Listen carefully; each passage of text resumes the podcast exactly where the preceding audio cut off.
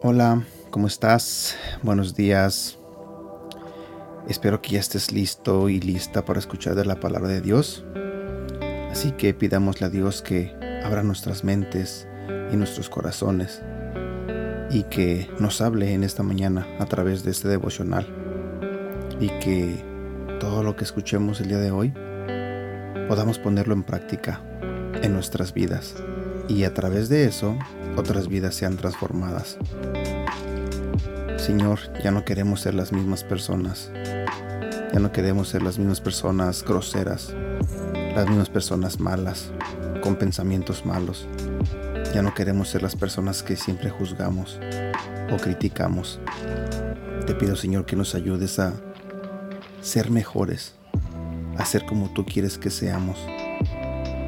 Y que si el día de mañana alguien nos ofende, te pido Señor que con amor nos ayudes a perdonarlos, así como tú nos perdonas a nosotros. No permitas que reaccionemos con enojo, con ira. No permitas que reaccionemos con venganza. Permitas que reaccionemos con palabras malas hacia esas personas que nos lastiman. Te pedimos todo esto, Señor, en el nombre de tu Hijo Jesús. Amén. El amor no se deleita en la maldad, pero se regocija en la verdad. Corintios capítulo 13, versículo 6. Leemos superficialmente esta sagrada escritura jamás considerando que nos deleitamos con la maldad. Pero ¿será que nuestros juicios contra los demás serán eso mismo? ¿Maldad? Por ejemplo, cuando a veces decimos, Él obtuvo lo que merecía, le sirve bien, lo tenía ganado. Siempre serás así, jamás vas a cambiar. Para que se te quite, eso te pasa por lo que has hecho. Nunca podrás ser una buena persona. Qué bueno que no soy como tú. Estas son palabras y pensamientos que el Espíritu Santo jamás inspiraría. He estado allí muchas veces, estando de acuerdo con la maldad y agregando a su poder. Esto es lo que he aprendido cada persona en el mundo es completamente amada por Dios. Te lo diré nuevamente. Cada persona en el mundo es completamente amada por Dios. Él ama a todos de la misma manera como me ama a mí y como te ama a ti, sin importar lo que han hecho. El pecado es pecado y punto.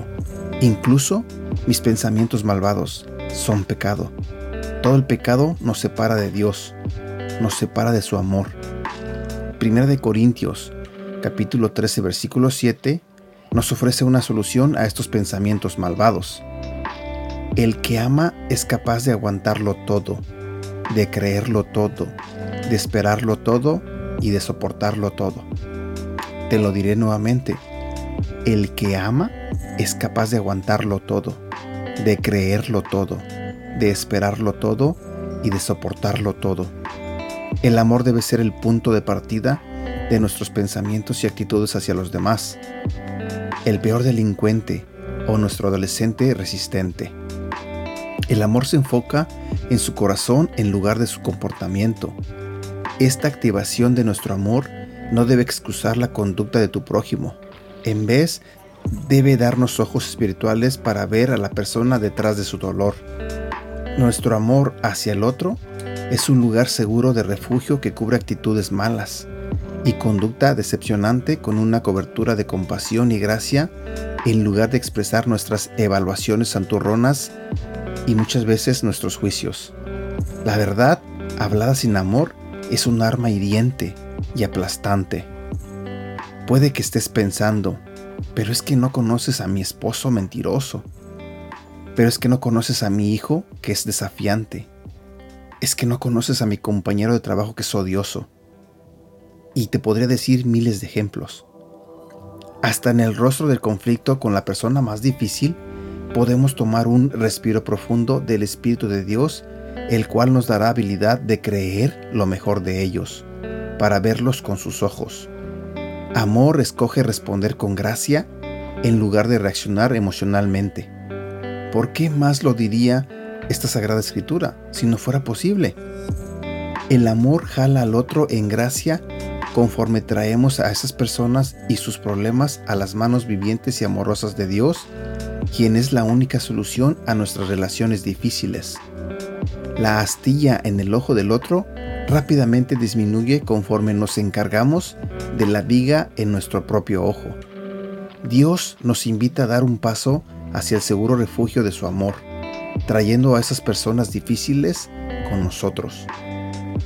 La Biblia nos dice en Salmos capítulo 91 versículo 4, Solo bajo su protección podemos vivir tranquilos, pues nunca deja de cuidarnos. Quiero compartir contigo este versículo que se encuentra en Proverbios capítulo 10 versículo 12. El odio produce más odio, el amor todo lo perdona. Antes de terminar este devocional, quiero compartir contigo este otro versículo que se encuentra en Mateo capítulo 7, versículo del 3 al 5, que dice así, ¿por qué te fijas en lo malo que hacen otros y no te das cuenta de las muchas cosas malas que haces tú?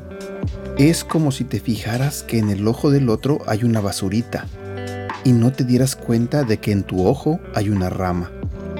¿Cómo te atreves a decirle a otro, Déjame sacarte la basurita que tienes en el ojo, si en tu ojo tienes una rama. Hipócrita, primero saca la rama que tienes en tu ojo, y así podrás ver bien para sacar la basurita que está en el ojo del otro.